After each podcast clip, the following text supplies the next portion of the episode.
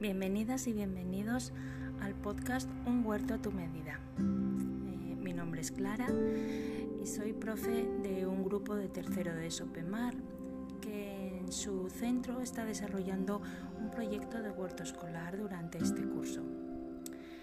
Ellos y yo desarrollaremos este podcast como manera de transmitir todo aquello que van aprendiendo cada semana al resto de miembros de la comunidad educativa, profes como las familias, eh, al personal no docente y al resto del alumnado que pueda estar interesado.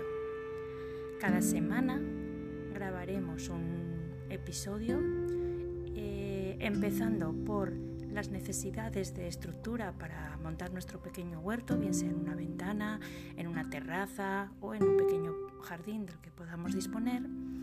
Y, empezar, y el segundo episodio también hablaremos de lo, cómo hacer un semillero.